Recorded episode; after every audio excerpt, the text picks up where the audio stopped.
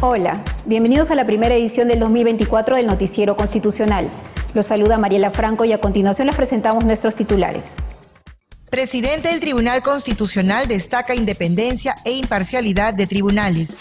Establecen nueva conformación de salas primera y segunda.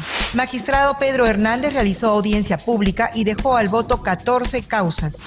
Magistrado Gustavo Gutiérrez respalda participación del Tribunal Constitucional en Consejo para la Reforma Judicial. El presidente del Tribunal Constitucional, Francisco Morales Arabia, señaló que los tribunales constitucionales y los órganos autónomos deben actuar con independencia, imparcialidad y neutralidad. Fue durante la ceremonia de apertura del año jurisdiccional. A continuación, la nota. Fue durante su discurso de orden que dio en la ceremonia de apertura del año jurisdiccional constitucional que contó con la presencia de la presidenta Dina Boluarte Segarra. El titular del Tribunal Constitucional sostuvo que la independencia, imparcialidad y neutralidad es una de las principales banderas del tribunal. Los tribunales constitucionales, los órganos constitucionales debemos tener esa simbiosis y nunca perder de vista nuestra independencia, imparcialidad y también nuestra neutralidad.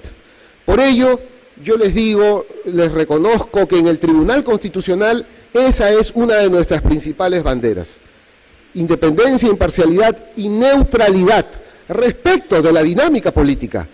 La dinámica política tiene sus choques, sus enfrentamientos, perfecto. Ahí nosotros no entramos. Nosotros no somos parte de ningún grupo. Nosotros mantenemos una independencia. Y esa independencia también obviamente la mantienen los órganos constitucionales autónomos explicó que el Tribunal Constitucional decidió participar en el Consejo para la Reforma del Sistema de Justicia porque se trata de una iniciativa interesante que demandó un trabajo de dos años y dejó un plan elaborado con nueve objetivos. ¿Esto qué nos enseña? Nos enseña que las políticas públicas son de largo aliento, trascienden los mandatos constitucionales y hay que darle una continuidad. Ahí hay un esfuerzo muy grande y nosotros tenemos el deber de, contribuir con eso. Por eso es que el Tribunal Constitucional participa nuevamente de, de este Consejo. Y esto me lleva a otro aspecto clave, que es el de la independencia de los poderes, la independencia de los órganos constitucionales y sobre todo nuestro deber de neutralidad. Durante su discurso, el titular del TC indicó que la institución ha desarrollado una importante línea jurisprudencial. Durante el año 2023 se emitieron importantes sentencias, como la constitucionalidad de las leyes que prohíbe la reelección inmediata de congresistas, que permitió el retiro de fondos de pensiones de las AFPs, que regula el referéndum, entre otras. También refirió que la denegatoria fáctica de la cuestión de confianza es contraria a la Constitución.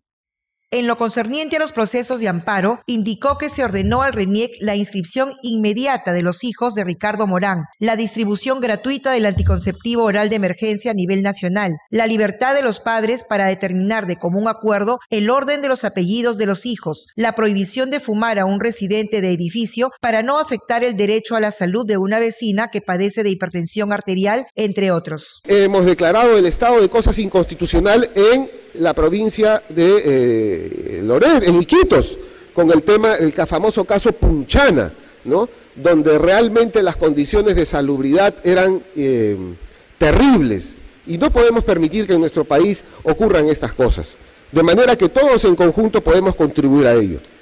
También hemos declarado fundado un amparo de unos niños que sufren una enfermedad degenerativa, disponiendo que la seguridad social también coberture las medicinas de estos niños.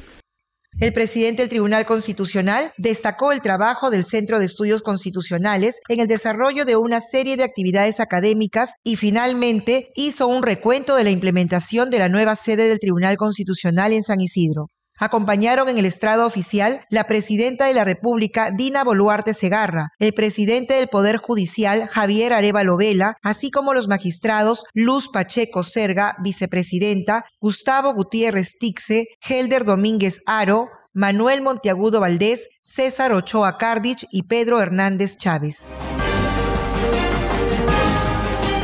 El Tribunal Constitucional estableció la nueva conformación de las salas primera y segunda. Aquí la nota.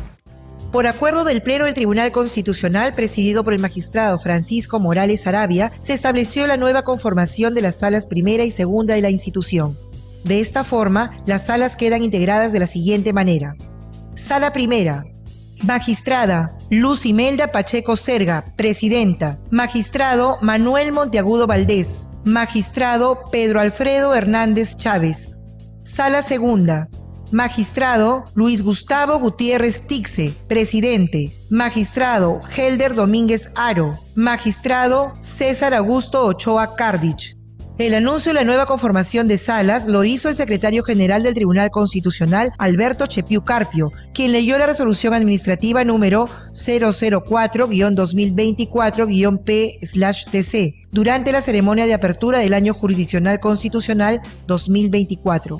La decisión se adopta de conformidad con el artículo 12 del reglamento normativo del Tribunal Constitucional, que establece que las presidencias y la conformación de salas son acordadas por el Pleno al inicio de cada año, a propuesta del presidente de la institución. En audiencia pública, el magistrado Pedro Hernández escuchó los informes orales de las partes y dejó al voto 14 causas. A continuación, los detalles.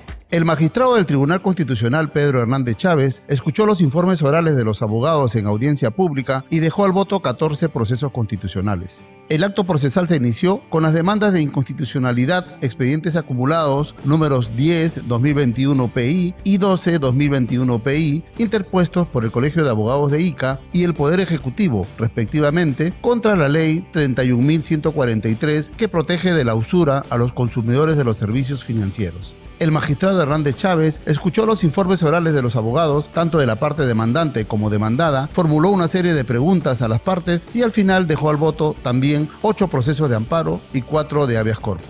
La audiencia pública se inició a las 9 de la mañana y fue transmitida por nuestra página web y redes sociales. La misma se realizó en la sede del Cercado de Lima del Girón Azángaro 112. Asimismo, el magistrado también realizará la audiencia pública el lunes 22 de enero a las 8 y 15 de la mañana, en la que verá la demanda del proceso de conflicto competencial presentada por el Ministerio Público contra la Junta Nacional de Justicia.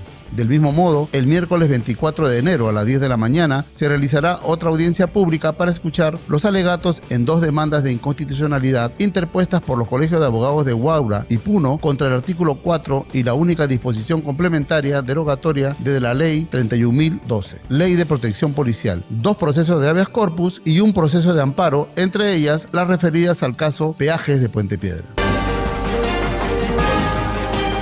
El magistrado Gustavo Gutiérrez Tixe señaló que es importante que los poderes públicos participen en el Consejo para la Reforma del Sistema de Justicia.